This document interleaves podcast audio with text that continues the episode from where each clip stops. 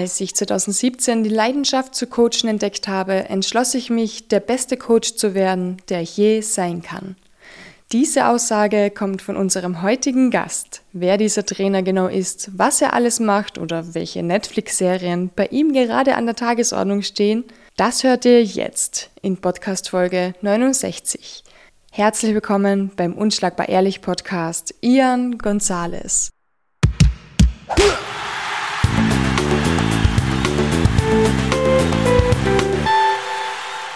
Danke, danke. Hallo, hallo. Wie geht's da? Mir geht's gut. Ähm, ja, also wir haben ja letzte Woche den Kampf von Darko ähm, betreut.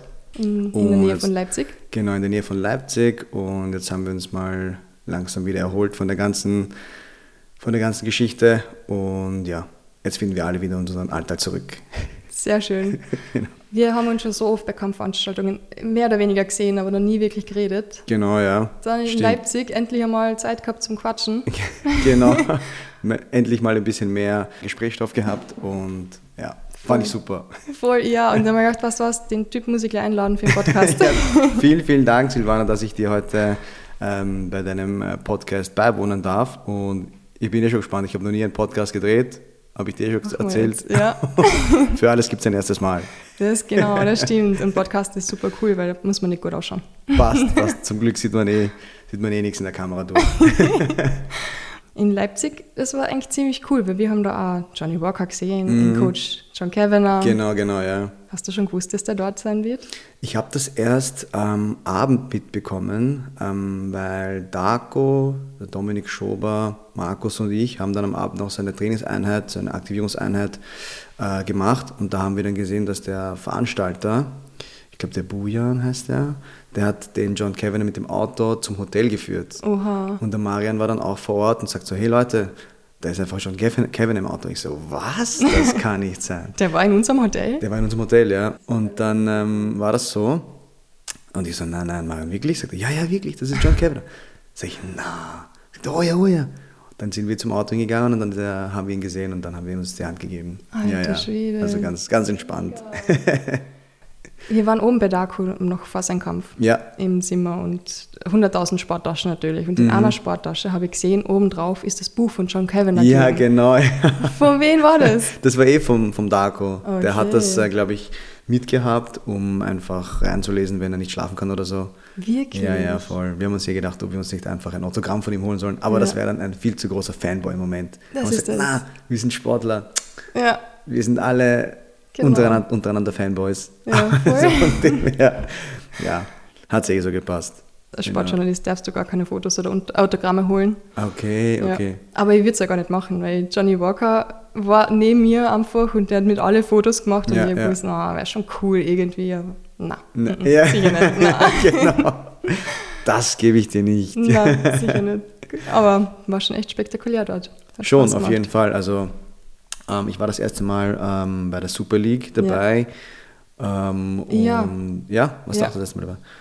Ich habe ähm, mitbekommen, dass der Stream ganz cool war, mhm. dass die Leute recht zufrieden waren.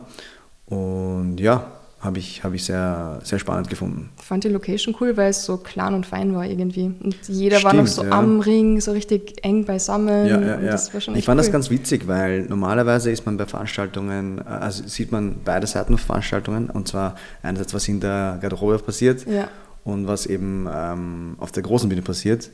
Und wir, wenn wir zum Beispiel äh, die Athleten betreuen oder jetzt zu, du zum Beispiel kämpfst, kannst du manchmal die Fights noch anschauen und in dem Fall war Darko der Hauptkampf mhm. und da haben wir eigentlich relativ wenig von Veranstaltung mitbekommen. Bis auf das es relativ spät, ähm, bis auf das Darko sehr spät gekämpft hat. Voll. Zu spät. Irgendwann um halb eins oder so war er im Ring. Und wir denken uns, um Gottes Willen, es ist einfach 0 Uhr, ja. nach 0 Uhr, jetzt muss er performen. Wobei seinem Gegner ging es genauso. Ja. Aber ich glaube, solche Sachen kann man, kann man schon irgendwie ver, ver, vermeiden, wenn es irgendwie geht. Ja. Was machst du mit deinen Athleten, wenn du weißt, okay, äh, du bist keine Ahnung um sieben dort und du musst einfach bis halb eins warten? Das kommt ganz drauf an. Die, die Jungs sind unterschiedlich. Also ich betreue zurzeit den Leo, mhm. Leo Unok ähm, für seine MMA-Fights. Ich habe jetzt drei betreut von seinen drei Fights und den Darko das erste Mal. Und ich habe gemerkt, dass sie da unterschiedlich sind. Der Leo beim ersten Fight war als würde er gar nicht kämpfen, als würde mhm. er nur irgendwo zu Besuch sein oder so spazieren. Wahrscheinlich mit Flipflops. ja, genau. Also es war alles extrem entspannt und es war immer alles lustig, bis, bis dann Showtime war und er so, hä, was, was? Ja, ja, ich komme schon. Also kurz typisch vom, Leo. Kurz vorm Eingang, ja. es war nämlich diese sogenannte Fight Island von der GMC. Das war, glaube ich, das Ach, das war das, wo er sogar beim Reingehen, glaube ich, noch Pommes gegessen hat. genau, ja. Hey, hey, darf ich ein Pommes? Ja, ja, passt. Geht rein. Und dann hat er drei Runden lang performt. Ja. Aber richtig gut, gegen richtig einen echt starken Gegner. Genau, sein erster Fight gegen einen, ich glaube, was war der, 13 Kämpfe oder 16 Kämpfe ja. hat er gehabt oder so. Da war er echt stark unterwegs. Beim zweiten Fight war dann der Leo ähm, sehr, sehr ernst. Ja, ja. Und komplett so. War das Cage Fight Series? Das war noch nicht Cage Fight Series, das war wieder GMC. Ah, wirklich, ja. Genau, da hat er den dann verloren gegen den Eduard Kexel. Ah, ja, ja. Genau. Oh, der war super. Super ja, League. Der. Fight war, der, genau, bei der Super League war der auch ja. dabei. Hat da gut gekämpft. Der war auch gut ja. unterwegs, genau. Und da war der Leo sehr, sehr ernst. Ja. Beim dritten Fight, den ich ihn betreut habe, da war er irgendwie ein bisschen eine Mischung. Weil wir okay. sind dann nach, wo sind wir denn? Nach Graz, glaube ich, sind wir gefahren. Und dann war das Cage Series. Er war, war so still. Ich habe Leo noch nie so still ja, gesehen. Ja, aber bis dahin im Auto haben wir die ganze Zeit irgendein Blödsinn geredet. Okay. also, es war genau die Mischung. Und dann, ähm, eh wie du gesagt hast, ja, beim, beim Fight selbst war er dann extrem still und beim Eingang, also beim Walk-In, sieht man, dass er wie ein Zombie ist. Er geht wie ein Zombie einfach zum Käfig, kommt ja. extrem ernst, ohne Emotion, gar nichts. Ja. Und dann hat er auch performt, dann hat er seinen Gegner ausgenockt. Also ganz eigenartiger Kerl. Abgesehen von Darko, ähm, der war sehr entspannt, der war mhm. gar nicht nervös, obwohl er jetzt auch schon, glaube ich, über ein Jahr nicht gekämpft hat. Mhm. War er sehr entspannt, sehr fokussiert und ja. Super also, fokussiert. Auf jeden Fall. Aber es irgendwie, ich stelle mir es als Trainer extrem schwer vor, ähm, so viele unterschiedliche Persönlichkeiten zu haben, weil du hast Leo. Leo weißt du nie, was kommt. Du, hast, du kannst dich auf nichts einstellen. Genau. Und dann ist Darko, der sehr perfektionistisch teilweise ja, ist ja, und ja. es muss alles perfekt passen. Ja, genau. Dann hast du wieder ganz andere, keine Ahnung, Jungs, ich weiß nicht, ob du jetzt in Schober trainierst, aber Schober ist wieder ganz anders. Ja, also, ja, ja, genau, ja. Ich habe ihn jetzt ein bisschen gecoacht, als wir in Leipzig waren und dann ist mir eben wieder ähm, klar geworden, dass wirklich alle Kämpfer, alle Athleten ganz anders sind. Völlig anders. Und den einen, den einen möchte man, sollte man mit Samthandschuhen angreifen, den anderen ja. muss man ein bisschen gröber hernehmen und so. Und das ist ein bisschen auch eine Kunst, muss ich sagen, dass man für jede Person das richtige Händchen hat im richtigen Moment. Das, ist, das lernt man mit der Zeit oder auch nicht. Ja. Aber unterm Strich, glaube ich, ähm, ja, muss man, muss man, glaube ich, einfach eine gewisse Menschenkenntnis mitbringen, damit die Leute sich um dich herum wohlfühlen. Mhm. Dass sie sich auch von dir betreut, äh, dass sie auch von dir betreut werden wollen. Also ja. ja. Die Claudia hat das so schön gesagt, ähm, die Freundin vom, vom Darko ja. Banovic, kennt eh schon jeder, ja. muss wahrscheinlich gar nicht erwähnen. Die ist ja selber Trainerin ja. und kennt sich super aus. Mhm. Und sie hat halt gesagt, ihr zwei seid wie Yin und Yang. Ja. Das war echt schön. Der äh, Dark und ich, oder wie? Mhm. Also, okay. Und das fand ich total passend irgendwie, ja. Ja, ich habe das auch, also ich habe auch das Gefühl gehabt, dass es sehr, sehr gut funktioniert hat. Ähm, natürlich, ähm, wahrscheinlich wissen die Zuhörer eh auch schon, wie das Ergebnis mhm. äh, ähm, was das Ergebnis war, und zwar, dass eben Darko verloren hat, aber nach Punkte. Nach Punkten und es ist nicht immer nur das Ergebnis ausschlaggebend, sondern der Prozess bis dahin. Weil abgesehen davon, dass Darko viel früher begonnen hat, als ich irgendwie ME zu machen und er mein erster Trainingspartner war und er mich dann von Eck zu Eck äh, geschlagen hat, unter Anführungszeichen, weil wir dann auch äh, Sparringspartner waren, Trainingspartner waren und er sich dann von mir hat coachen lassen wollen. Es ist halt extrem viel passiert in dieser Zeit, wo er sich für diesen Kampf vorbereitet hat. Und ja, wie du sagst, Yin und Yang, ich habe auch das gleiche Gefühl gehabt, wie, wie, wie Claudia es beschrieben hat. Und ja, fand ich wirklich, wirklich sehr, sehr lehrreich und, und extrem spannend einfach. Ja.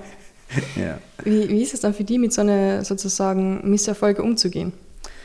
Am Anfang war ich innerlich sehr gekränkt. Das sage ich offen und ehrlich. Mhm. Es fühlt sich so an, als hättest du einfach versagt. Ja, du als, als Coach mit deinem Team und so. Aber unterm Strich geht es dann darum, was du mit dem Loss machst. Und wir haben sofort miteinander gesprochen, Darko und ich. Wir haben sofort die Fehler angesprochen. Wir haben die Mängel angesprochen, wir haben auch das Gute angesprochen, wir haben angesprochen, wie es weitergeht, was für Optionen wir haben und das ist dann wieder das, was sich aufbaut. Mhm. Wir hatten dann ähm, eine Flugverspätung, beziehungsweise unser Flug wurde dann gecancelt. Ja. Also wir, wir, hätten eigentlich am Sonntag fliegen sollen, sind dann erst am Montag abgeflogen. Das habe ich mitbekommen. Ja, und die Zeit haben wir eben genutzt, miteinander zu reden. Ja, und, und das ist, glaube ich, einfach, ähm, es war wie so ein, wie so ein Beziehungsstreit fast, so Echt? fühlt sich das an. Äh, nicht, nicht inhaltlich, sondern ja. vom Gefühl her, dass du etwas äh, aussprechen musstest. Ja. Und das haben wir dann gemacht in der Zeit. Also mit dem, dass wir dann eben miteinander das Ganze analysiert und diskutiert haben, ging es dann wieder besser. Mhm. Ja. Am Anfang natürlich so, bist du bis zum nächsten Tag so ein bisschen niedergeschlagen, ein bisschen traurig und, und enttäuscht. Aber dann baust du dich wieder auf und dann geht es wieder los. Am Montag war ich wieder im Training, Daco dann auch. Also, Hat alles ja. wieder gepasst. Wobei ich glaube, Daco ist erst nach einer Woche im Training. Ja, ja. ja aber ja, wir haben dann sofort einfach weitergemacht und, und eben das Ganze analysiert und mit Fakten, ja, dann. Angeschaut und. Genau, genau, mit Fakten dann tust du, tust du die Meinungen ausmerzen, weil eine ja. Meinung ist unwichtig, wenn du einfach Fakten hast. Ja, genau. Ja. so. Und für das ist der Trainer da. Genau, genau. Ja. Also das hat sehr gut funktioniert und da kann ich Claudia, glaube ich, nur zustimmen, dass es wieder wie, dieses Yin und Yang ist. Ja. ich stelle es mir so brutal schwer irgendwie vor, wenn du jemanden, einen Kämpfer, zwölf Jahre, so wie Darko, zwölf Wochen lang begleitest. Ja. Und du, du, siehst, wie er sich entwickelt und du weißt, was er drauf hat. Und ja. du weißt, Alter, der fetzt den, der schafft ja, es. Ja, ja, genau, ja. Und dann fehlt das letzte Eck noch ein bisschen für den Sieg. Und, ja, unterm so Strich, mh, mm, es, also der Kampf selbst hat uns allen sehr, sehr vieles beigebracht und das wir haben sehr vieles, gehabt, ja. sehr vieles für uns, also sehr vieles an uns gelernt auch wieder, über uns gelernt. Unter anderem eben, dass die Kommunikation in äh, einer Ringecke funktionieren muss. Mhm. Das muss klar und deutlich äh, und äh, ähm, ja, klar und deutlich definiert sein, wer welche Rollen hat, was äh, gesagt wird, was nicht gesagt wird, was gemacht wird, was nicht gemacht wird. Und auch, ähm, wie es mit der gegnerischen Ecke, ähm, wie man mit der gegnerischen Ecke umgeht. Und zwar mhm. unterm Strich kann, könnt, könnte ich von meiner Perspektive sagen, dass es fast ein 4 gegen 1 Kampf war. Das heißt, Darko gegen den Gegner plus drei, seiner Ecke, drei Leute aus seiner Ecke. Und das war so, im Nachhinein denkst du dir so, um Gottes Willen, diese zwölf Wochen und dann passiert sowas. Ja. Das ist einfach nur äh, eine Katastrophe für mich, ja, als, ja. Von, der, von der Trainerperspektive. Aber wenn man sich die Kampf anschaut, war es ja gar nicht mal so schlecht. Ja, eh, also, also Dago hat wirklich gut gekämpft. Ja. Ähm, fand das auch super. Eigentlich. Ja, es, ist, es, ist halt, es hat halt einfach nicht gereicht ja, für diesen Tag. Ja. Wenn man jetzt hergeht und sagt, okay, der Farbot und der Dago ähm, machen zehn Fights und von neun Fights wird der Darko gewinnen, mhm. ist der Fight, wo er verloren hat, der eine Fight, wo er einfach schlecht ist. Ja, also neun von zehn gewinnt Darko, der einen hat er halt jetzt gewonnen. Das wäre jetzt meine Perspektive. Mhm. Genau, wenn alles glatt laufen, laufen würde. Aber es ist so, wie es ist. Ja. Was hat die andere Ecke gemacht, dass du sagst, okay, das Darko eigentlich gegen Erm und noch seine Ecke gekämpft hat? Ähm, sie waren besser eingespielt, sodass sie auf Darkos Schwächen und auf, mhm. auf das fünf Runden ähm, Spiel besser eingestimmt waren. Das bedeutet, Farbot hat man, also man hat, man hat sehen können, dass Farbot die, die Runden unter Anführungszeichen gestohlen hat, indem er die Zeit kontrolliert hat am Käfig. Das heißt, er hat den Dago gehalten. Dann waren sie am Boden, er hat ihn gehalten. Also es, vergeht, es vergehen ein paar Sekunden, sodass eben die Runde für die andere Person gewonnen wird. Und so mhm. haben sie es gemacht. Ja. Unterm Strich ist, ist, ist, ist, der, ist der Farbot, also sein Gegner, mit einer Beinverletzung davongekommen. Dago ja. hat nicht mal einen Muskelkater am nächsten Tag gehabt. Also, das, das, war echt irre. Ich hab, also es ist halt wirklich ja, komplett crazy einfach. Und, und das, das, das war halt eben nicht ähm, das Ganze, was Dago einfach drauf hat. Ja. ja. ja. Ist halt, ich stelle es mir schwer vor, einfach immer in Cage dann wirklich das zu geben, was du weißt, du kannst. Ich weiß nicht es kommt oft so viel drauf an und bist vielleicht nervös, bist jetzt zu 100% da, ja, ja. hast das scheiß Gefühl einfach. Es, ja, es ist schwer, sich da einfach immer voll 100% einzulassen. Auf jeden Fall. Also wir haben eh vorhin schon kurz geredet, dass äh, egal welcher Wettkampf, egal in welchem. Sport ähm, du jetzt antrittst, ist das, was du im Wettkampf zeigst, wirklich nur ein Bruchteil von dem, was du kannst. Und das ist, das ist dann oft eben traurig, wenn du zum Beispiel ausgenockt wirst. Ja. Ja. Du konntest, du hast dich, ja, keine Ahnung, zehn Wochen lang vorbereitet wie der Ärgste. Dann wirst du in der ersten Minute ausgenockt und denkst dir, na super, diese zehn Wochen waren genau für den Hugo. Ja. Yep. Also, das ist dann schon sehr frustrierend. Aber in dem Fall, wenn wir jetzt über Darkos Kampf sprechen, ähm, hat er gut gekämpft, bis zum Ende hat er gekämpft. Es hat unterm Strich nicht gereicht zu ja. gewinnen, einfach und fertig. Aber von dem gehen wir jetzt einfach weiter dann, ja. Voll. Und wir haben damals, also ich habe da auch wieder gesehen, Coach Kevin, also mhm. John Kevin war ja dort. Und die haben mal gedacht, das ist eigentlich irre, der Typ hat das Maximum ausgeholt aus einem McGregor. Ja, ja, Weil wir ja, kennen ja. alle so ein bisschen die Lebensgeschichte von McGregor, ja, zumindest genau. das, was er uns verraten hat. Und da denke ich mir dann immer, okay, wie, wie gut muss ein Trainer sein, um so etwas aus jemandem rauszukitzeln? Und wie gut ist John Kavanagh wirklich oder ist er einfach nur der perfekte Trainer für McGregor? Das ist eine sehr interessante, aber auch schwierige Frage zu beantworten, weil es zählen sehr, sehr viele Faktoren mit, ein guter Trainer zu sein. Also ich würde nie von mir behaupten, dass ich der beste Trainer bin. Ich arbeite daran, der beste Trainer zu sein, der ich sein kann, für meine Athleten und für mich als Mensch. Mhm. Also es ist man muss vielleicht auch den richtigen Athleten zum richtigen Zeitpunkt haben oder man hat sie auch eben nicht. Wie kann man den Trainer bewerten? Vielleicht mit seiner Statistik. Wie mhm. viele Athleten hat er rausgebracht? Wie viele von ihnen sind gut und schlecht geworden? Ähm, und so weiter und so fort. Also, um deine Frage zu beantworten, wie gut ist Coach Kavanagh tatsächlich? Ja das müsste man, müsste man jetzt aufstellen in einer Tabelle. Okay, wie viele Athleten hat er, wie viele davon haben gewonnen, wie gut sind die, auf welchem Level sind die, mhm. wie viele davon betreut er jetzt immer noch, in welcher Form betreut er sie.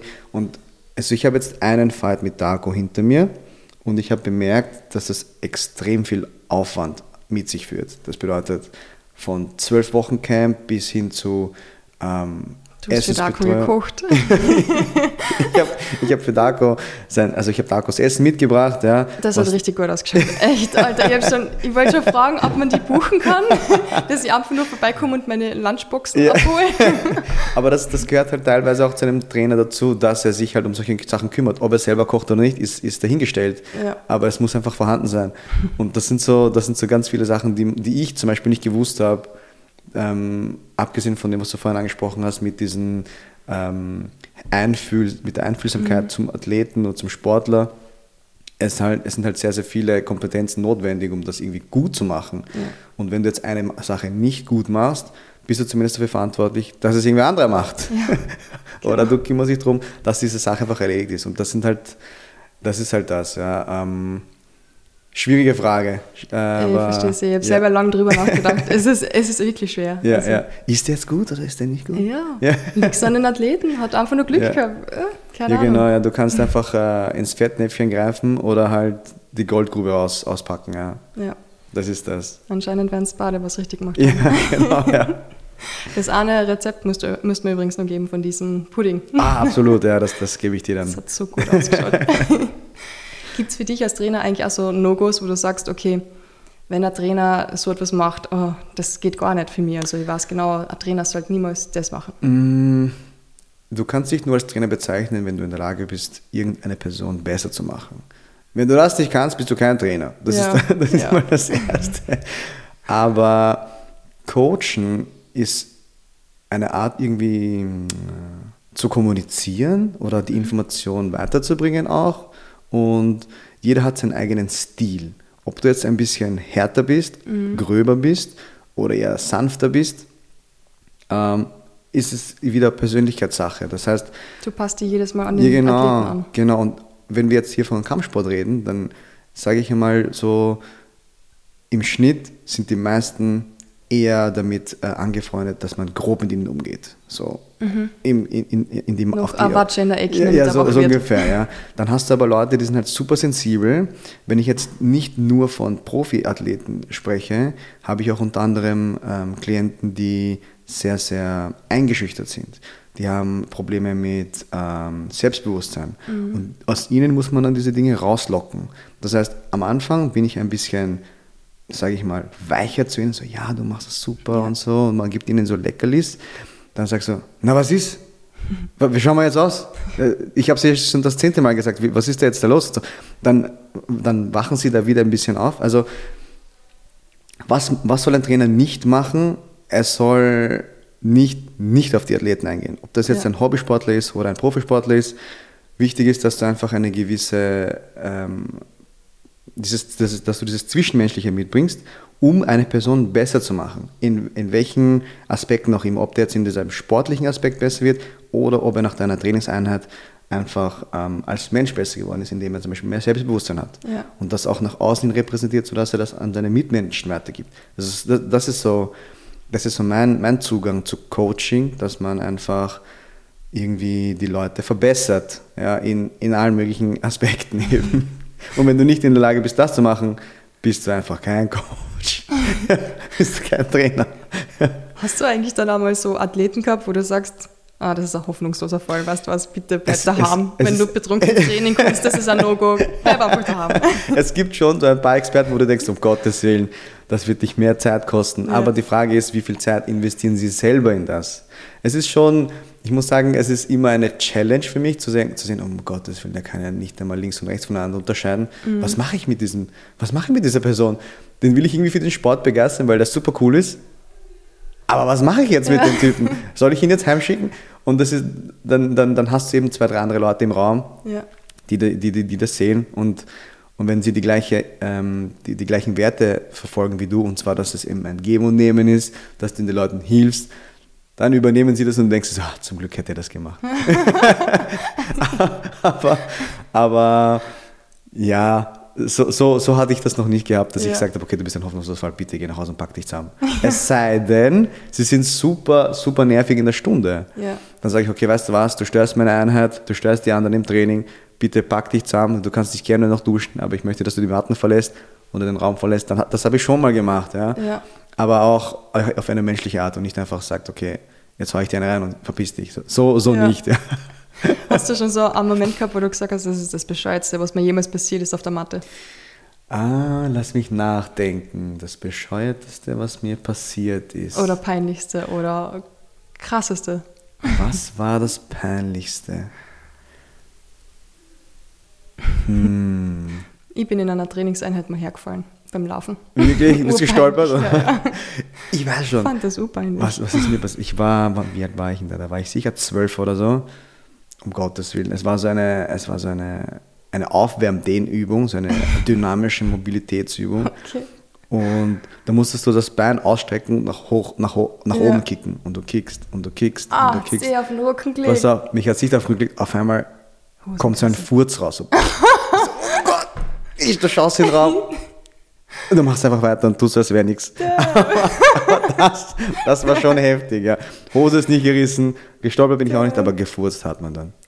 Das ist eh passiert, als ich 13 war. Das ist mir bis jetzt noch nie passiert, zum Glück. Das ist, das ist, das ist ja. das ist schon, aber ja. Das, aber 12, 13 ist wurscht. Das kann ich gern teilen. Kann, ja. Um. Jetzt habe ich so einen Ohrwurm. Vom, vom, du, hast du Spongebob damals geschaut? Ja, ja, sicher, ja. Ich habe einen Riss in der Hose. Also, oh Gott. Ich dachte, ich bin bereit, ich bin bereit. Als der große Larry kam mit seiner Muskelpack, ja, hat SpongeBob sich zum Depp gemacht. Oh Mann. Sogar seine Hälfte für einen Psychopathen, weil er seine Hose zerrissen hat. Oh Mann, SpongeBob, spielst du das eigentlich überhaupt noch? Ich glaube schon. Wirklich? Aber ja. nur noch so Folgen online, oder? Nicht so... Keine Ahnung. Okay. Nur Super RTL oder wie das kann. Das, das, das, schaut ja keiner mehr, oder? Ich weiß Jeder nicht. streamt nur noch wahrscheinlich. Ja, das stimmt. Netflix streamt. und so. Ja. Das war schon eine geile Serie. SpongeBob? Ja. Ich kenne immer nur, ich sage immer nur, ich bin ein taubes Nüsschen. Ja. Du bist ein taubes Nüsschen. Wir sind taube Nüsschen, taube, taube, taube genau. yeah. Aber das war ein Film, oder? War das ein Film? Ich weiß es nicht mehr. Ja, taube ja. Nüsschen auf jeden Fall. Ich, jedes Mal, wenn ich bei Mackie bin, ich esse kein Fleisch, aber ich muss dann immer an diesen Cheeseburger denken mit dieser Gurke drauf. Ja, ja, ja. Die es dann immer wieder rausgegeben haben. Mm. Richtig cool. Was ja, ist deine Lieblingsserie? Lieblingsserie? Da wir gerade beim Thema sein. Ich habe extrem gern Sherlock geschaut. Echt? Kennst du das? Urgut. Sherlock. Ja, oh, Benedict Cumberbatch. Damn oh it. Gott, das, das war echt, ja. echt gut. Das war urspannend. Es war wie ein Film und ich habe das, glaube ich, in innerhalb zwei Wochen fertig gesehen. Ja. Durch. Einfach komplett durch. Das war urspannend, wirklich. Das hat mir extrem gut getaugt. Ansonsten, ja, jetzt zurzeit schaue ich Stranger Things. Ah, ja. Haben wir ja auch kurz Aber- geredet. Ja. Und was habe ich zuletzt gute gesehen? Ähm, was habe ich zuletzt gesehen? Ich weiß gar nicht mehr. Ja, ich schaue eigentlich immer wieder so Dokumentationen. ja. Letztens habe ich Ja, so diese sportliche? sportliche, manchmal auch so ganz komische Dokumentationen. Letztens habe ich so eine Doku gesehen über diesen Rubiks Würfel. Diesen, diesen Magic Würfel da, oder wie man den Und nennt. die komischen bunten Seiten, Genau, mit den bunten die ich noch Seiten. nie in meinem Leben zusammenbekommen habe. Es gibt extrem heftige Challenges, das war extrem interessant zu sehen. Und sonst, was habe ich denn sonst noch gesehen?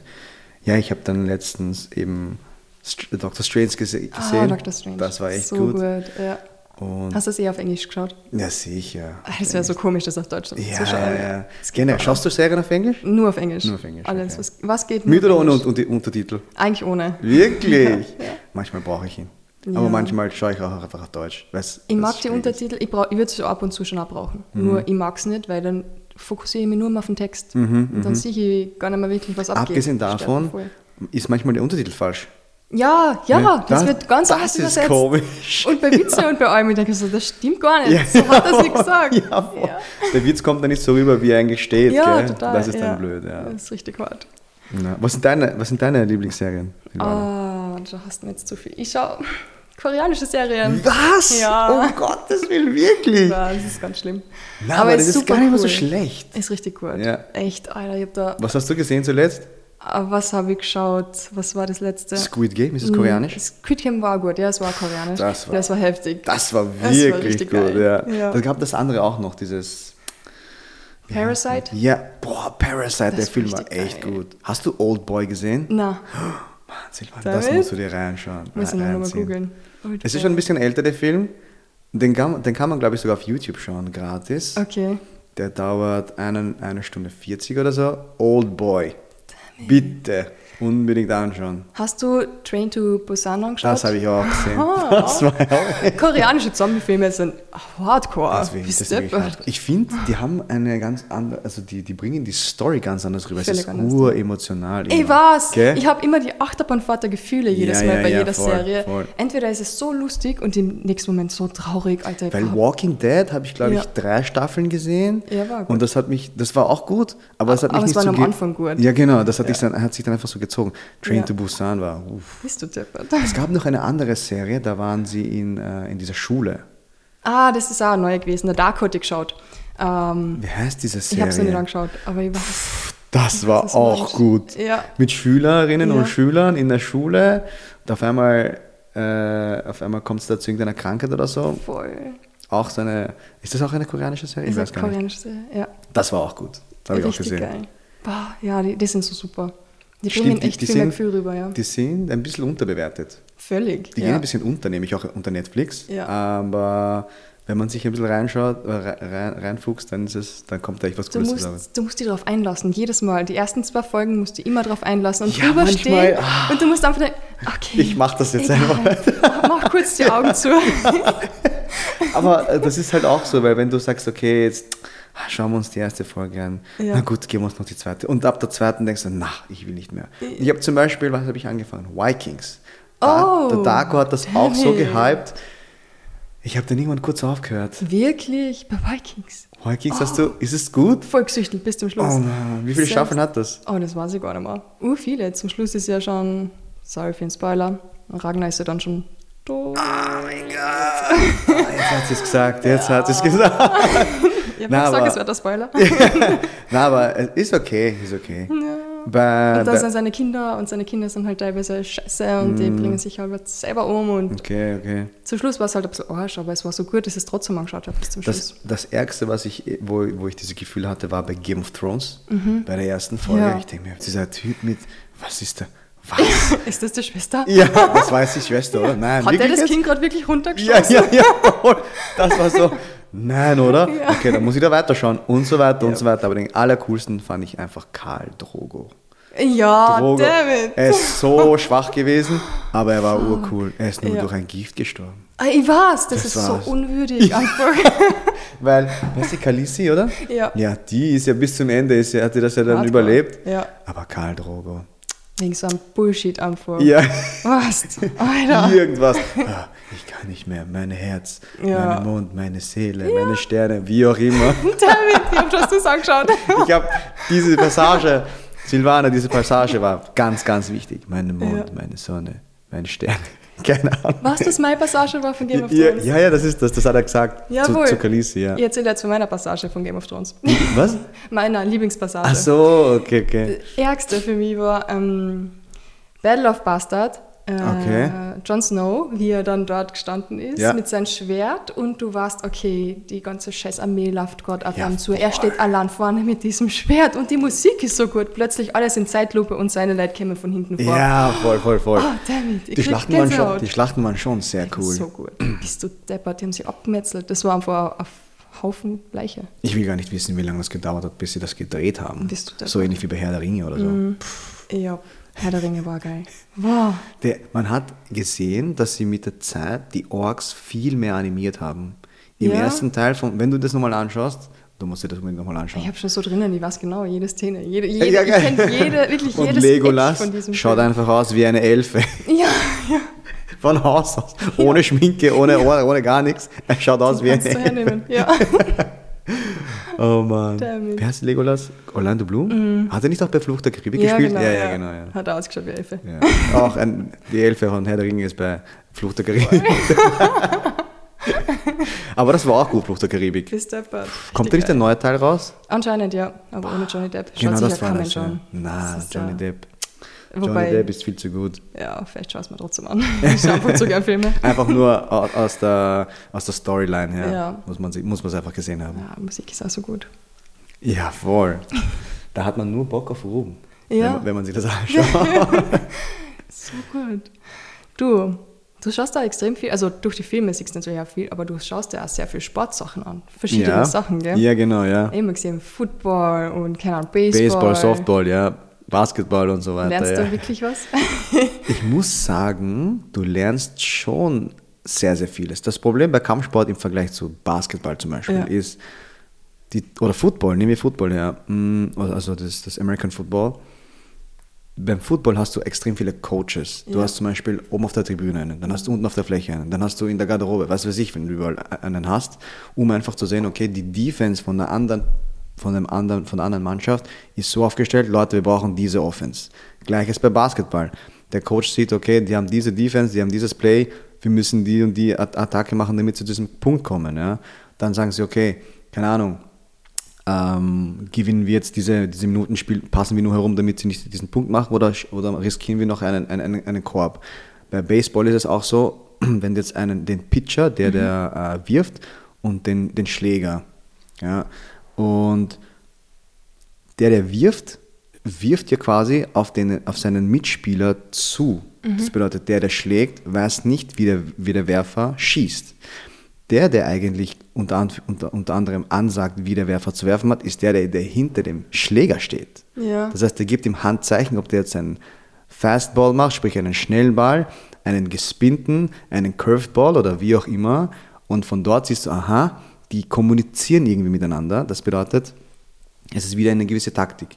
Und ich muss sagen, dass, ähm, also ich habe ich hab ein eigenes Padwork mehr oder weniger ähm, äh, systematisiert, äh, entwickelt, wo du dann deinem Athleten anzeigst, sodass er, äh, was er zu schlagen hat, und zwar, indem er nur sieht, was du hältst.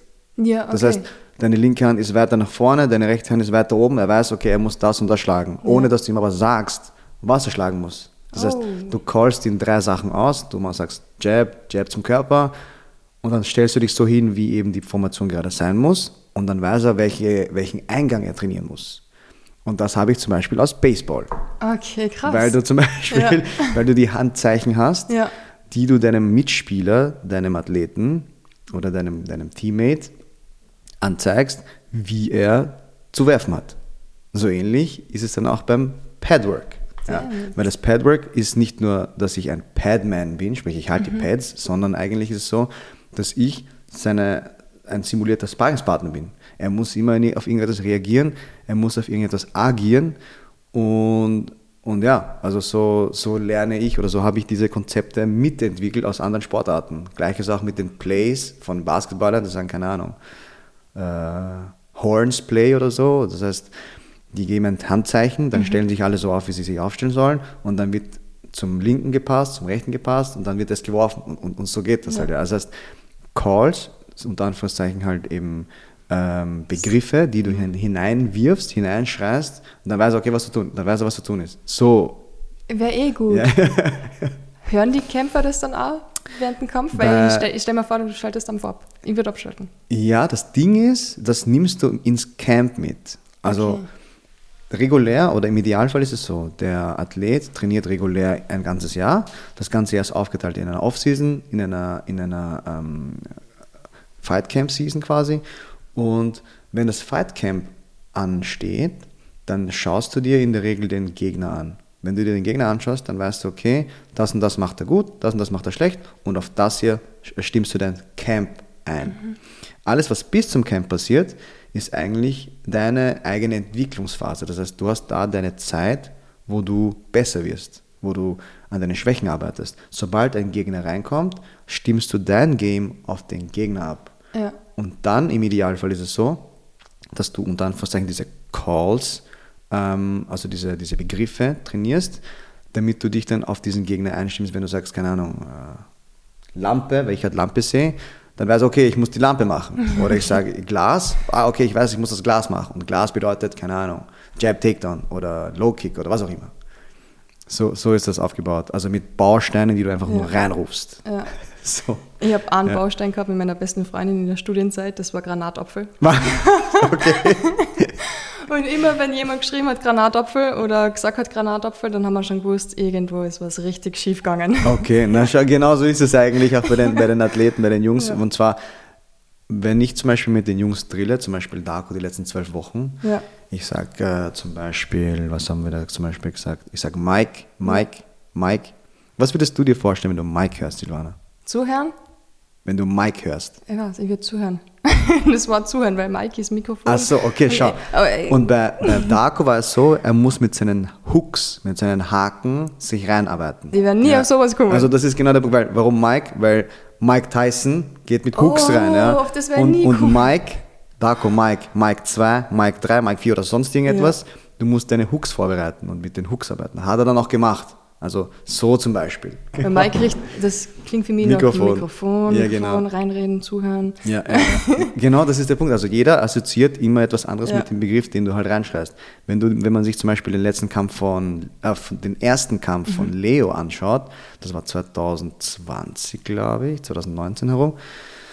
Ich sage, Leo, füttern, füttern, Leo, füttern. Füttern ist faken. Ah, okay. Ja, also Jetzt du- verheimlichst du schon, oder äh, erzählst du schon Ja, die ja, ganzen genau. Geheimnisse. Das war zum Beispiel bei dem, bei dem, bei dem, Ja. ähm, bei dem Kampf von Leo. Füttern heißt nicht, dass ich das immer verwende, Ja. weil die Wörter verändern sich. Ja. Das heißt, du weißt nie, was dann einfach reingeschrieben wird. Mal hast du ganz was anderes. An alle Gegner vom Leo. Ja, und das ist halt der Punkt. Ja. Also Okay. so konditionierst du dann auch die Leute, indem du sie halt auch drillst. Ja. Das heißt, ich gebe ihnen im, im Training, gebe ich ihnen Drills auf und es ist dann wirklich so, als würde ich sie coachen. Das heißt, sie machen einen Drill ähm, und dann schreie ich einen Call raus, dann wissen sie, was zu tun ist und dann wird es wiederholt und wiederholt, wiederholt. Genau. Hey, Technik, Timing, Precision, Stärke. Ge- genau, ja. Wir haben all die Wörter. Was ist denn das Wichtigste? Oder was ist da die Reihenfolge, wo du sagst, okay, zuerst Technik, dann Timing, dann Precision oder keine Ähm, Ahnung, eher Power. Precision, Ja, fragen wir das die ganze Zeit. Ja, das ist, das ist auch wieder so ähm, schwierig zu, zu beantworten. Ich sehe das ein bisschen anders, weil man kann das wieder runterbrechen. Ich, ich sage immer, der, ich sage immer PDF, PDF, PDF. Und PDF bedeutet Positioning, Defense und dann Fake. Okay. Okay, das heißt, Position bedeutet, du bist in einer Position, wo du einerseits attackieren kannst, aber auch dich verteidigen kannst. Ja. Dann kommen wir schon zu D. D ist Defense. Wenn deine Defense passt, dann ist alles, dann bist du auf der sicheren Seite. Und dann kommt das F für Fake, bevor ein Angriff gestartet wird. Das heißt, wenn du das PDF-System durchrennst die ganze Zeit, bevor du attackierst, bist du auf der sicheren Seite. Bist du jetzt zum Beispiel hinter seiner, also zu, wenn wir jetzt äh, gegenüberstehen und ich stehe zu deiner Linken, du stehst mit der, in der Link, Link, Linksauslage, das heißt, ich, ich sehe deine linke Schulter, bin ich in einer eher besseren Position. Was wird passieren? Du wirst mitdrehen. So, sind wir wieder bei P. Dann muss ich wieder an das P arbeiten. Solange das P nicht passt, komme ich nicht weiter. Okay? Mit dem P geht aber auch das D, das, die Defense. Das heißt, bin ich in einer Position, wo ich mich auch noch verteidigen kann, bin ich auf der sicheren Seite. Nach dem D kommt das Faken. Fake kommt, wenn du, wenn du eine Reaktion von deinem Gegner äh, herauslocken möchtest oder ähm, bevor du attackierst, damit er eine Reaktion macht. Das heißt, du drehst, du zirkelst, bist in einer, Verteidigung, in einer Verteidigungsposition, sprich, aber, aber immer noch bereit zu attackieren, fakest den Angriff, also du täuschst den Angriff an und dann attackierst du. Und so Ja. geht dieser, dieser, dieser Prozess die ganze Zeit ab. Aber da, da fließen die, die, die Worte mit hinein wie Speed, Precision, Timing, Power, was auch immer, was du da reinwerfen Ja. möcht- möchtest. Es ist halt noch eine, ein Über, eine Überkategorie, bevor wir da runterkommen. Und da sind halt die Attribute vom Kämpfer unterschiedlich, ob der jetzt schneller, stärker, genauer, was auch immer ist. Er hatte kürzere, längere Gliedmaßen, hatte längere Beine, bessere Kicks, bessere Hände und so weiter. Also das ist so. Und so viel zusammen. am- Ja, genau. Also wenn ich, um das kurz zu beantworten, es sind alle wichtig, Ja. aber das eine schlägt das andere. Ja. Und vorher ist ein anderer Prozess zu durchlaufen. ja. So viele Aspekte immer im Training. Also ich kann glaube Ja. ich kein Trainer sein, weil ich würde die halben Sachen nicht sehen. ja. Auch, okay, was macht er da? Keine Ahnung. Er schlägt. Und das ist, das ist eben das Spannende am Coaching, weil Coaching ist nicht nur ähm, Live-Coaching, also vor Ort, on, äh, Hands-on-Coaching, sondern was du auch außerhalb der Matte machst. Sprich, im Idealfall gehst du her und wenn du, wenn du wirklich coachen möchtest, ist es so, dass du die Kämpfe anschaust, du schaust, du schaust, okay, bist du jetzt blau oder rot? Gut, du bist rot. Nach, in, nach einer Runde bist du, ähm, bist du in einer Position, wo du dann eigentlich sagen müsstest, was du der roten Ecke sagst. Ja. Das heißt, Runde 1 ist vorbei, du, du überlegst dir und sagst quasi, was du der roten Ecke sagst und dann geht es weiter. Und so übst du das eigentlich, was du in der, Ring, in, in der, Ring, in der Ringpause sagst. Ja. Zum, das wäre ein Aspekt. Oder du schaust die Fights an und dann schaust du es nochmal an. Und dann schaust du es nochmal an. Und nochmal, nochmal, nochmal. Und dann schaust du, okay, was hätte sein müssen, damit der in die zweite, dritte, vierte, fünfte Runde besser wird. Mhm. Schaust du mit jedem deiner Athleten dann eigentlich den Gegner an? Weil kein Sportler, die möchten das gar nicht sehen. Das ist, glaube ich, auch eines der ähm, schwierigsten Aspekte als Athlet, Ja. dass du dir die Zeit nimmst, nach oder außerhalb deines physischen Trainings Ja. nochmal dir die Arbeit zu machen, diese Fights anzuschauen. Ja, stell mir echt. Und man, man denkt sich halt als Athlet so, ja, das macht wer andere für mich. Aber das ist die falsche Herangehensweise. Ja. Bestes Beispiel, Leo, dritter Kampf. Er hat 17.000 Mal den Gegner äh, äh, äh, ausgetauscht bekommen. Er war sich dann nicht mehr sicher, wer gegen wen, was und was. Aber unterm Strich hat er dann einen bekommen. So, sage ich, okay, Leo, das ist jetzt dein Gegner. Wir haben ein paar Daten zu dem. Wir schauen uns den an. Sagt er, ja, ja, ja, ja, ja, ja. Und dann, was hat er gemacht? Natürlich hat er sich den, den nicht angeschaut, ja. Oh. Aber irgendeiner hat den angeschaut. Und Ja. zwar war das ich. Oh. In der ersten Runde sagt er, Ian, ich habe Probleme mit dem Striking. Sage ich, nein, Leo, du hast keine Probleme mit dem Striking. Du musst einfach ähm, diese und diese Taktik anwenden, okay, nach dem und dem Prinzip. Und dann hat er das gemacht.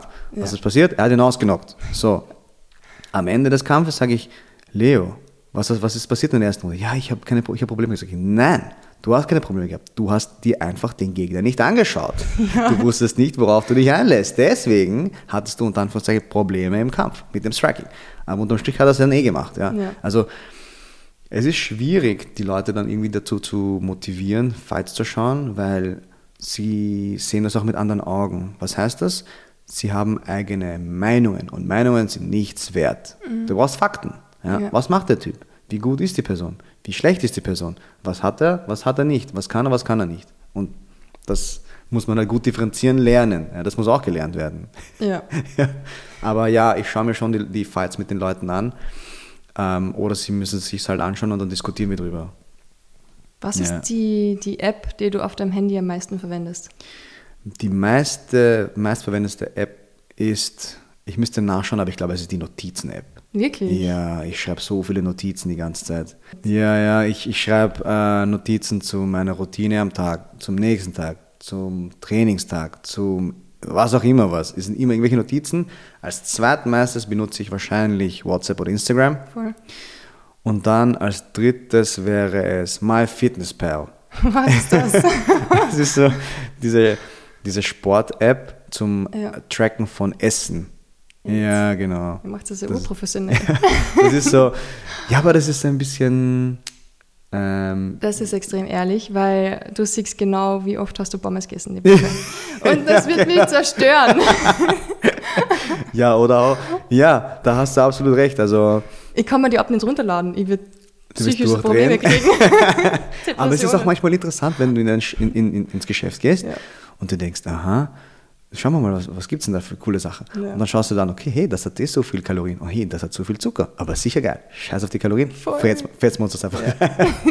so nach dem, nach dem Ja. eigentlich gehe ich ein bisschen, ja. Ich habe mir eigentlich gedacht, dass die App, die du am meisten verwenden wirst, sicher diese App ist, wo man die Rundenpausen ein... Ach weißt du, so, ja, ja, ja. Ding, ding, ding, nach drei Minuten oder so, ja, Genau, ja. so, keine Ahnung, sechs mal drei Minuten, Ja, genau. fünf Minuten. Ma, naja, ich benutze dann meine, meine, meine also die, die Uhren-App, Mhm. ja, weil ich lasse die Jungs manchmal einfach zehn Minuten durchgehend drillen oder stoppe es dann nach, nach zwei, drei Minuten oder sonst irgendetwas, Ja. wenn wenn wenn es gerade nicht passt oder so. ja. Aber ja, das stimmt, die Runden-App. Ja, aber Ja, das- das wäre die App, Was ja. für App verwendet der Trainer am meisten? Andererseits hat man auch so eine, eine kleine Hand, Handuhr, Ja. die ist voll altmodisch, aber die ist auch noch cool. Das ist ziemlich- Ich schaue aus wie so ein Sportlehrer. Ja, genau. Rote Ja, Trainingshose. ja. Oder Diese im lockere, Schwimmbad. lockere Trainingshosen mit weißen Schuhen oder so. Gell? Hey, wie bist du Ja. eigentlich zum Sport gekommen? Ich habe angefangen mit Kraftsport. Mit einem meiner äh, engsten, ähm, mittlerweile ist es der angeheiratete Cousin.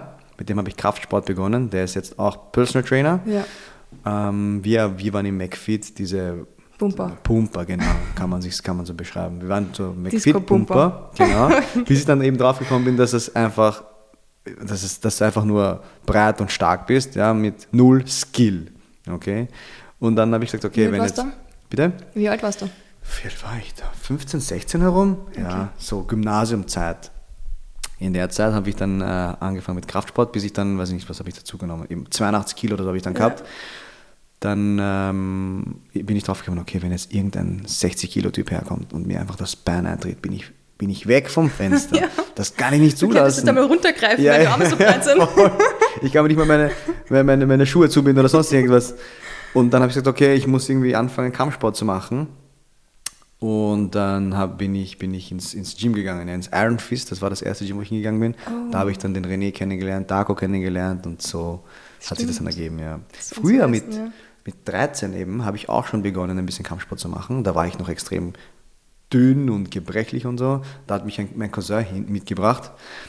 Ähm, und dann habe ich das, hab ich das äh, angefangen. Aber da war ich nicht besonders erfolgreich, weil ich eben so schwach und klein war. Ich so, okay, na, das, das ist zu hart für mich und so. und dann habe ich gesagt, okay, ich, mache Pause. Dann habe ich, dann habe ich zwei Jahre nichts gemacht und dann habe ich eben Kraftsport gemacht und dann bin ich wieder zurück zum Kampfsport gekommen. Man und das war immer zurück. Ja, der Weg, der Weg führt dich immer hin. Ja. Und du? Wann hast du begonnen mit Kampfsport? Keine Ahnung. Also als Kind habe ich mich immer schon gefetzt mit meinem Cousin. Okay. Also wir haben uns richtig gefetzt, so richtig, okay, okay. richtig.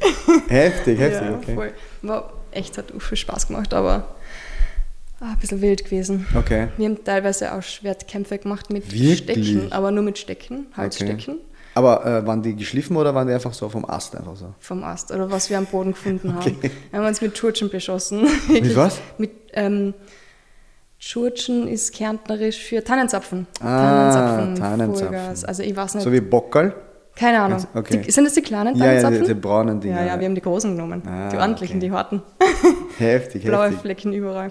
Wir haben uns Vollgas gefetzt. Okay, Und, okay. Ich habe dann irgendwann einmal gemerkt, ähm, wie er in die Pu- Pubertät gekommen ist und ich ja, ich habe es gemerkt, ich wäre schwächer. Was echt gemein ist, weil als Kind bist du circa gleich. Mhm, Mädels, Jungs sind circa gleich, aber irgendwann hat es keinen Spaß mehr gemacht. Ja, ja, weil ich ja, gemerkt habe, völlig unterlegen. Körperlich ist er einfach stärker gewesen. Dann, ja. Und dann hat es mir keinen Spaß mehr gemacht. Dann habe ich ewig, nebenbei immer schon seit von 4 bis 14 da herum 10 Jahre Ballett getanzt. Mhm, Und dann ab 14 habe ich Fußball gespielt, sechs Jahre lang. Hast du auch im Verein gespielt? Ja, beim Wiener Sportclub dann in Wien noch. Oh, Äh, okay, okay, hat viel okay. Spaß gemacht, aber es war immer, es war super cool. Aber du hast halt immer fix dort sein müssen, was die dreimal die Woche Training, teilweise am Mhm, Dann hast du am Sonntag ein Spiele. Spiel und so, ja. Ja, ist halt super mühsam. Und Hat man dann nicht auch Geld bekommen für das eigentlich? Na, als Frau nicht. Du kriegst kein Geld als Frau. Meine Kollegen, die in unteren Ligen gespielt haben, also noch schlechter als ich damals, ähm, die haben einfach sein Studium damit finanziert. Richtig ja, gemein, ja. Das ist schon cool. Mein Cousin, der wohnt in Oberweiden, Gensen, Bezirk mhm. Gensendorf. Der hat für Stripfing gespielt, glaube ich, ja. oder so heißt die Mannschaft. Ja, ich muss das immer ein, in der Datenbank eintragen. Stripfing. Okay. okay Sagen wir immer, ja, ja. Und ähm, der hat ein paar, ein paar Euros dafür bekommen, wenn, ja. wenn sie gewonnen haben, wenn sie ein Tor geschossen ja, bis haben. Zu 500 Euro im Ja, genau, ja, 200 oder sowas. So 50 Euro, 200. Das ist schon also wie du gesagt hast, man kann sich schon irgendwie damit finanzieren, ja. weil einfach im Fußballsport, glaube ich, ein bisschen mehr Geld ist als woanders. Ja, also wenn wo Geld ist, dann im dann, Fußball. Ja, genau. Und ja, hier, glaube ich, in Österreich ist es auch besser vertreten, auch nach außen einfach. Ja, es wird eh schon besser, auch Frauenfußball und alles, aber es ist noch ein langer Weg. Okay, dass wir mal ein okay. bisschen Geld verdienen. Ich habe gesehen, ein paar so Highlight-Videos bei den Frauenfußball, die sind ziemlich tough. Die sind super tough. Gottes ja. Willen, weil Kniescheiben heraus und hauen wir es uns wieder ein. Ja, ja, weil ähm, die, es gibt diese, wie heißt das, Schwalbe, wenn du so einen ja. Fake-Fall machst. Ja. Es gibt tausend Highlight-Videos, wo du nur berührt bist und ah, ja, ja. fliegen auf den Boden. Bei den Männern so. auf jeden Ja, genau, Fall. genau. Und bei den Frauen, na wurscht, sie bluten, egal, sie laufen weiter. Komplett crazy einfach. Na, und während dem Studium war es dann halt einfach zu stressig. Dann okay. ich ver verletzt war dann beim Sprunggelenk und dann habe ich gedacht, okay, ich suche mal was Neues. Es ist diese, diese Stop-and-Go-Geschichte beim Fußball auch, gell? Und reinrutschen, was, du kannst nichts ja, dafür. Diese und so, ja. ja. Ja, diese Sachen, die du nicht siehst, sind die schlimmsten. Ich glaube auch vor allem, weil da ganz andere Kräfte wirken. Ja. Weil die Person läuft mit, keine Ahnung, wie viel kmh, 10, 12 ja, kmh, auf dich zu, boom. Ja, und du siehst es nicht. Du hast gerade mal so einen Schoner oder so. Ja, genau. Stimmt, ja, du siehst es nicht. Ja. Das ist das. Im Kampfsport kannst du darauf einstellen, dass jemand vor dir steht und das was passiert. Aber im Fußball kommen von zwei Seiten jemand. Ja, ja, stimmt. Zu dritt kommen ja. sie auf dich zu. Sie wollen eigentlich nur den Ball. Ja. Und vielleicht den Haxen auch noch. Ja, genau. Ups, ist halt ja, mitgegangen. Ja, Entschuldigung. Aber wir machen weiter. Ja. Wir machen auch weiter. Ja. Ihr wollt nicht fragen oder ja, wissen. Du hast ja studiert. Ja, Elektronikwirtschaft. Genau, genau, ja. Elektronikwirtschaft, also einen Bachelor habe ich in Elektronikwirtschaft am FH Technikum Wien abgeschlossen. Und du hast geschrieben oder gesagt, du hast super viel dafür für das Coaching und für Kampfsport gelernt. Was muss kann man da sagen, lernen? Muss ich sagen, ja, es ist wirklich interessant, aber vor allem in der Technik ist alles sehr systematisch. Ja. Das heißt, das eine funktioniert nicht, wenn das andere nicht funktioniert. Das hast ist eine, recht. Also, das Licht geht nicht an, wenn der Schalter nicht geht. Ja. ja. Und das sind so Abläufe, Prozesse, die man, die man einfach lernt und das Ganze Schritt für Schritt herangeht. Und so ähnlich habe ich das eigentlich dann auch im, in meinem, in meinem Striking-System. Das heißt, ich kann der Person nicht etwas Neues beibringen, wenn das andere noch nicht passt. Das heißt, du musst, wenn du jemandem etwas beibringen möchtest, von Anfang an anfangen. Eins nach dem anderen, Schritt für Schritt. Und systematisch. Systematisch bedeutet, wenn, jetzt, wenn wir jetzt nur von, von, von Jabs reden, mhm. dann musst du mal erklären, wie viele Jabs es gibt. Es gibt nicht nur einen, es gibt diesen und diesen Jab zum Körper, auf die Handschuhe, auf die Ellbogen, auf die Schultern, in die Luft, was auch immer.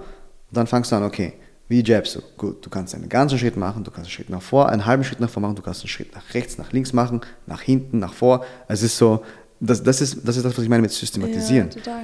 Und dann fangst du an, gut, jetzt hast du die Jabs. Gut, nehmen die Low-Kicks dazu. Gleiches Prinzip. Ja. Und so gehst du das einfach nacheinander ran. Und das habe ich ein bisschen so aus dem, aus dem Studium auch mitgenommen, und zwar dieses systematische, schrittweise äh, jemand etwas erklären und runterbrechen.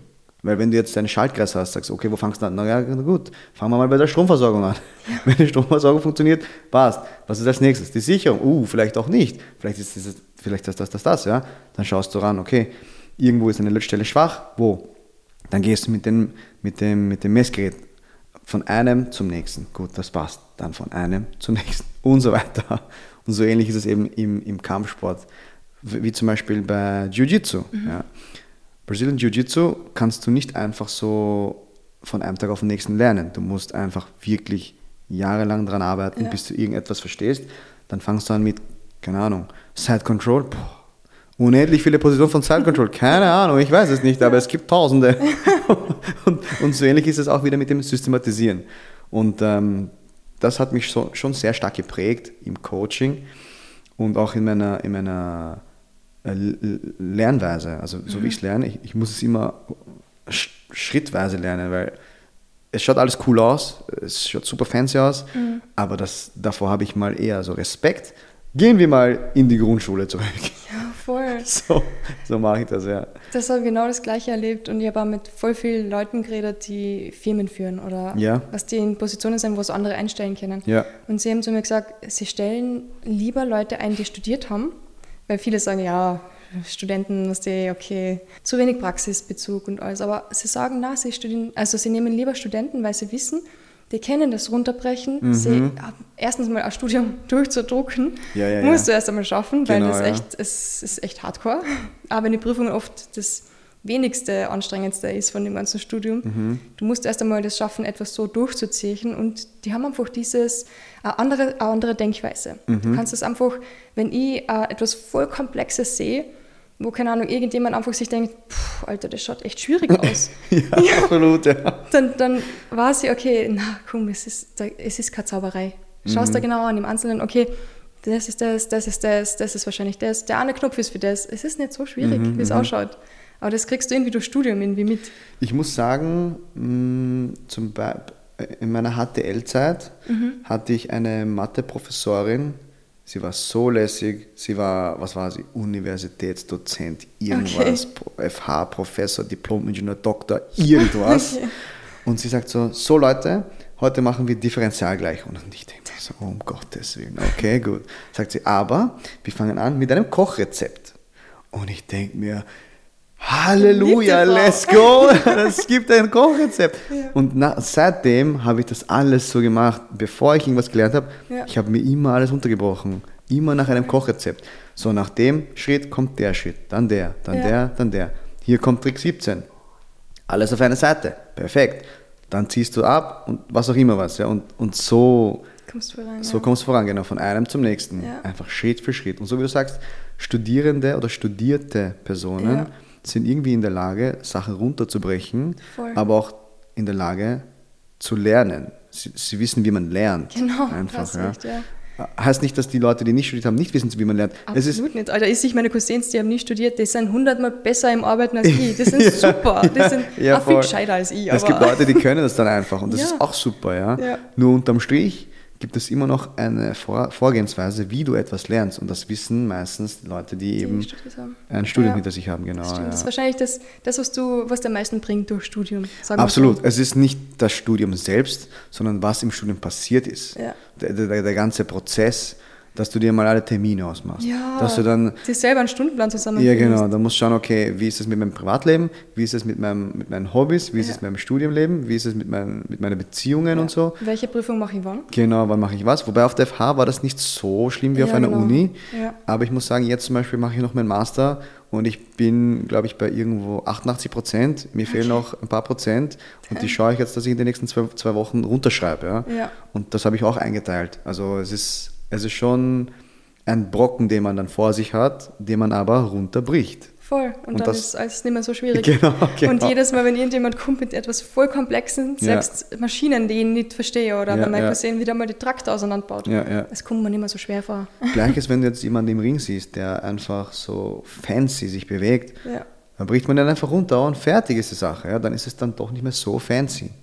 Und, und, und das kann man alles lernen einfach. Und das ist das, was mir so Spaß macht, wenn ich Anfänger habe, ihnen die ganzen Basics beizubringen, weil ich dann weiß, mit dem kommst du am weitesten voran. Und wenn du, wenn das sitzt, kannst du in jedes Gym gehen, wo du hin willst und du wirst es hinkriegen. Ich habe jetzt neulich einen, also nicht neulich, aber mein Kunde, den trainiere ich jetzt seit fünf Jahren, der hat jetzt angefangen mit Taekwondo vor, ich glaube, einem halben Jahr oder so, ein Jahr. Und der hat jetzt ziemlich schnell einmal, weil ich glaube, du hast weiß, weiß-gelb, gelb, gelb-grün, grün, grün-blau, blau, blau-lila oder so, Ja, blau-braun ja, und ja. so. Also halt so zwischen, Zwisch- Zwischengurte. Und er hat Okay. einfach von weiß auf gelb, gelb auf grün. Das heißt, er hat so einen halben, halben Gurt übersprungen Ja. weil er einfach wusste, okay, mit dem, was wir gemacht haben, also der Klient und ich, dass es nicht nur Thai-Boxen ist oder, oder Jabs oder so, sondern dass es, dass es Konzepte sind, die, die du überall anwenden kannst. Und das hat ihm einfach am meisten gebracht. Und wenn ich jetzt neue Leute habe, die, bei mir ins Training, die zu mir ins Training kommen, dann weiß ich, okay, mit dem kommst du voran. Hast du einen Sport gemacht vorher? Boxen? Gut. Geht auch, ja. Ja. Taekwondo? Okay, passt. Karate? Ist auch okay, ja. Und das ist dann, glaube ich, auch wieder so eine, eine Kunst einfach, dass man, dass man das einfach weitergeben kann. Ja? Ja. Das, das ist das, was so, so Spaß macht eigentlich dann. Ah, ich liebe Kampfsport. Ja, es ist wirklich super. Du, was ich immer schon, während du was trinkst, was ich immer schon die ganze Zeit überlegt habe? Ian González. González klingt so spanisch. Alter, das ist, ich weiß nicht. Äh, Ich ja, habe das, mich nicht getraut zu fragen, aber hm, sorry, ich muss fragen. kein Problem. Also ich komme ursprünglich aus den Philippinen. Ah, okay, voll Spanisch. Ja, ja, voll Spanisch. Aber äh, Du schaust da eher thailändisch oder in die Richtung halt aus. Okay, okay. Philippinen, Ja. Ähm, wobei es ist jetzt Sommer und so und da bin ich immer recht dunkel. Du bist super ja. braun. Ja, ich bin extrem Alter, ich bin einfach weiß.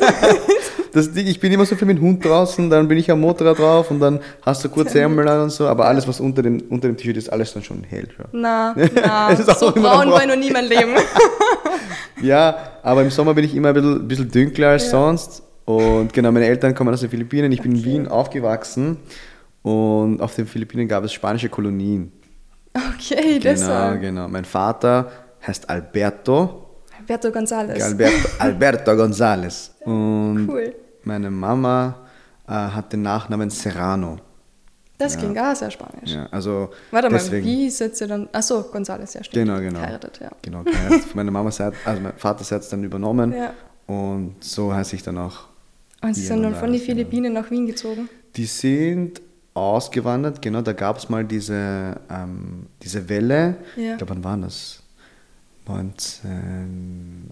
1980 oder so, Mhm. 85 herum, dass sie dann äh, nach Wien gezogen sind wegen dieser Welle über, für ähm, Pfleger. Ne? Es war Ah, ein wirklich? Mangel von Pfleger und Pflegerinnen. Haben wir eh immer- immer noch. Ja, bis, bis heute noch, genau.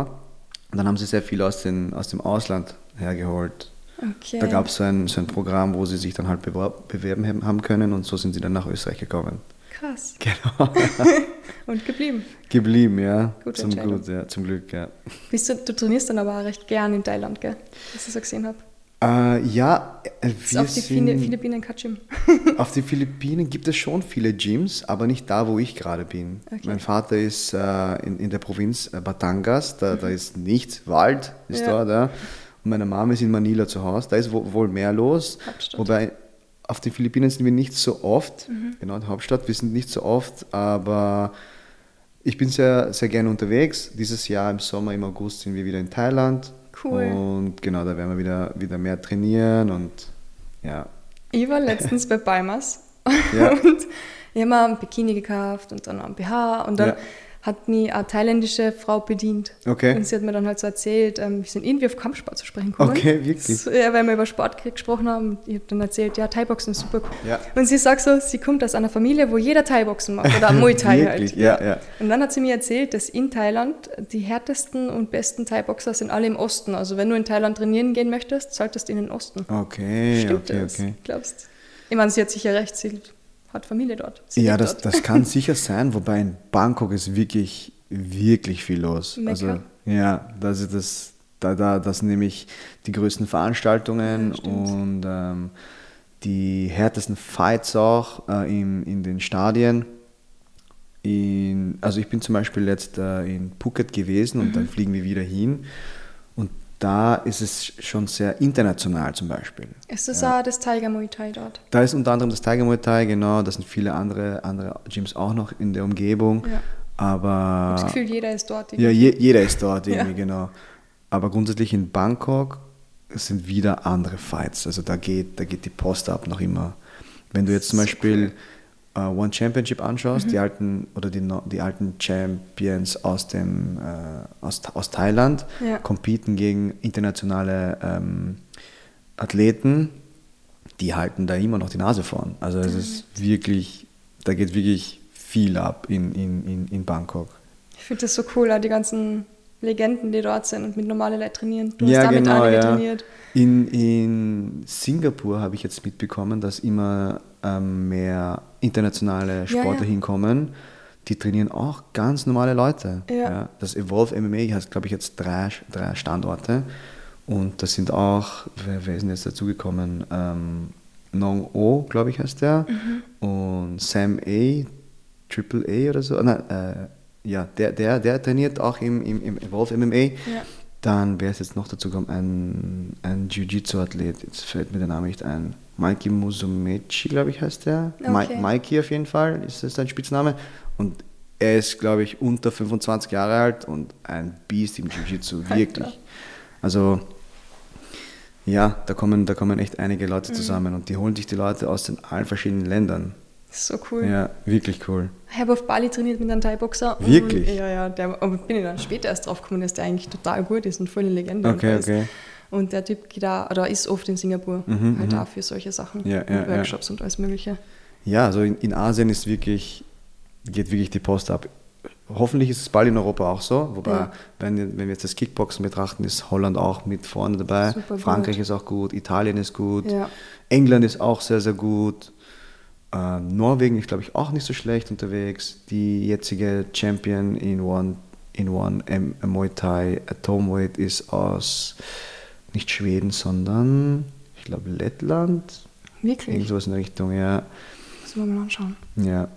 Also es, es verteilt sich zum Glück. Es verbreitet sich.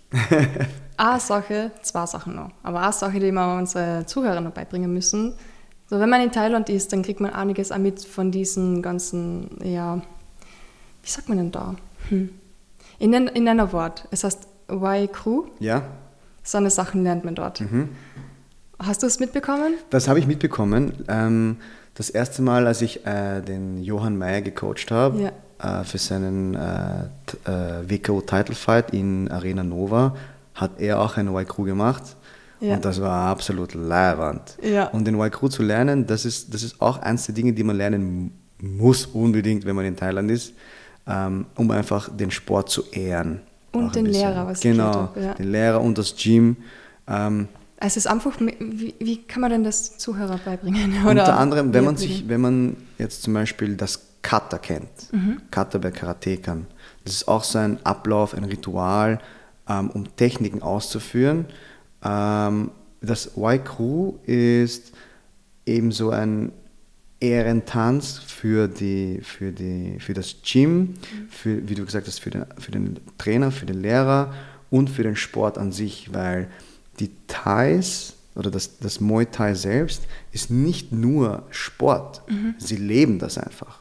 Und sie leben das, indem sie die Werte weitergeben. Und Werte wie zum Beispiel Respekt, Ehre, äh, Loyalität ja. und, und, und Geduld auch in irgendeiner Form. Weil Muay Thai musst du lernen über einen langen Zeitraum. Das kannst nicht einfach, da kannst du nicht einfach, ja, ich mache einen Urlaub in Thailand für eine Woche und ich kann Muay Thai. Das kannst du ja. komplett vergessen. Ja? Ja. Also für alle Zuhörer da draußen, ähm, Muay Thai lernt man über die Zeit, auch egal wie lange du trainierst, ähm, Muay Thai sind Sachen, die man, die man leben müsste. Ist um, fast um es, Genau, um, um quasi ähm, diesen Sport äh, zu, zu, zu erlernen, mhm. weil in Thailand lernen, nehmen die Leute sogar den Namen des Gyms an. Ja, also es gibt zum Beispiel Stamp Fairtex, Fairtex ist eine Marke. Ja. das ist der Nachname dann? Ja, Name, Fairtex ist der Nachname dann. Ja, weil die Leute tatsächlich in diesen Gyms auch leben. Also die Gyms geben den Einwohnern eine Art Heimat, weil sie leben dort, sie trainieren dort, sie kriegen dort Essen und nach den Fights geht es dort weiter. Ja? Deswegen in irgendeiner Form nehmen sie dann auch den, den, den Namen an. Aber ich habe einfach viel zu wenig Erfahrung und, und Daten über Muay Thai an sich, mhm. um sagen zu können, was tatsächlich dort los ist. Also das ist das, was ich herausgefunden habe. Ja. Und deswegen ist das wirklich eine, eine, ein Ehrensport eigentlich, dass man den betreiben kann und darf. Ja. Also es ist jetzt, das sind so Sachen, die, die kommen nicht ganz heraus, ja. weil es ist so, ja, ja, na, die, die hauen sich die Ellbogen ins Gesicht und die Knie in, in, in die Leber und, ja. und Kicks ins, und was auch immer was. Aber unterm Strich ist es eigentlich ein, eine ehrenhaft, ehrenhafte Tätigkeit in Thailand, das Muay Thai. Das sind, das sind so Sachen, die sollte man schon hinterfragen auch. Mhm. Und mal selber hin und anschauen. ja, genau, auf jeden Fall, ja. So wie du das machen wirst in den Sommerurlaub. Uh, Absolut, cool. endlich. Im, im, was sind wir, Im August sind wir dann dort und ich freue mich schon drauf. Ja. Boah, da wünsche ich dir ganz viel Spaß. Danke, danke, Silvana, danke schön. Hat mega viel Spaß gemacht, mit dir da zu plaudern. Ja, die Freude ist ganz meinerseits. Jederzeit gerne. Ähm, ich hoffe, den Zuhörern hat es auch gut gefallen und konnte jetzt was mitnehmen aus, äh, aus, aus meiner Perspektive und äh, bleibt dran, haut euch nicht immer die Birne ein, nur wenn es sein muss. Aber ansonsten bleibt's dran, Leute. Wenn jemand sich jetzt denkt, hey, der klingt eh ganz okay als Trainer. Vielleicht sollte mal vorbeischauen. Ja, wieso nicht? Ja. Wo, wo findet man die? Also mich findet ihr im Malou Sports Club, Neuzer Gasse 16 im ersten Bezirk. Ähm, demnächst, wie ihr das sicher mitbekommen habt, auch in dem Monkeys Gym. Oh, Ja, ja, ja. da freuen wir uns alle schon so riesig. Wir werden uns sicher dann äh, dort sehen. Ich werde auch öfters dort sein ähm, mit den Jungs ähm, und, Und auch fürs Training und den Mädels natürlich, auf jeden Fall. Ansonsten könnt ihr mich auch äh, auf Instagram kontaktieren unter Ianog. Ähm, und ja, Das war's. das war's. Sehr gut. Vielen Danke. lieben Dank, Leute. Dankeschön. Danke, Silvana.